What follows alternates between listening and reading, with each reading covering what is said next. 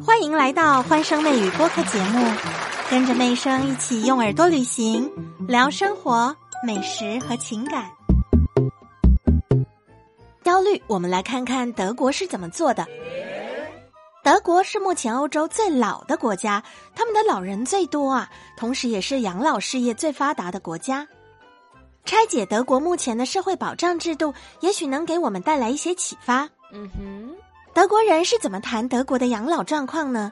这里有一个很有趣的观点：在德国，父母并不依赖子女养老，而且由于有非常完善的保障制度啊，他们六十五岁退休之后，等于说人生刚刚开始。六十五岁到底老还是不老？如果健康的话，应该六十五岁还是活力满满。用六十五岁去想象一个阶段。很多人都会联想到退休，从工作岗位上退下来，人生可以开始休息了。嗯，现在我们的平均寿命越来越高，对老年的定义逐渐在变化。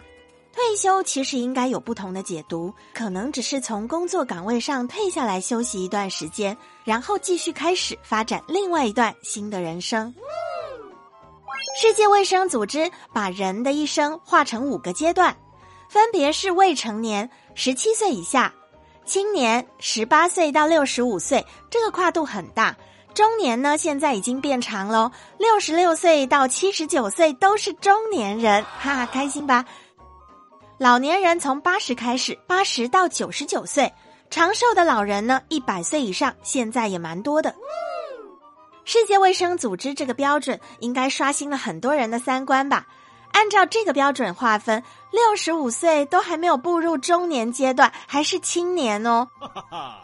所以，如果我们延后到六十五岁退休，嗯，那确实跟德国人讲的一样，人生啊刚刚开始。嗯，刚开始的人生需要有制度的保障。德国他们目前人均寿命是八十点九岁，比全球的平均寿命还高出十岁。哇哦！也是经过一路的改革，到两千年的时候，他们的劳工部长李斯特推动了德国养老的保障。他推动的养老保障有一个大的转变，从一九五七年开始的单一支柱走向多支柱。哦，根据这个方案，德国的公民只要选择指定的银行或保险公司签订一个合同，叫做李斯特退休金合同，就可以获得联邦政府的财政补助跟税收的优惠。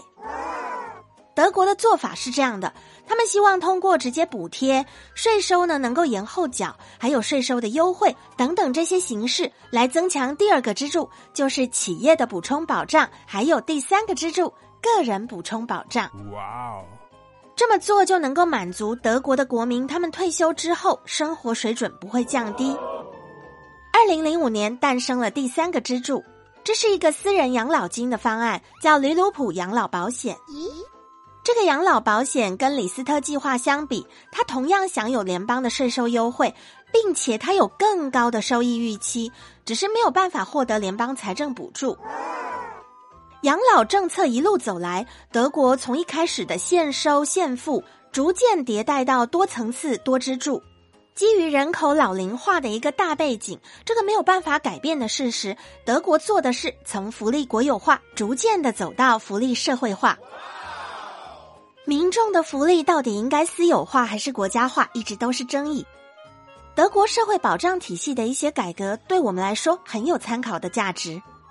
其实，我们也正在经历从养老靠国家，我们要逐渐的往多元化养老体系来过渡。我们一九八六年才第一次提出社会保障的概念，一九九五年才确认了统账结合的制度。单纯靠延迟退休来缓解养老金不足，既不治标更不治本。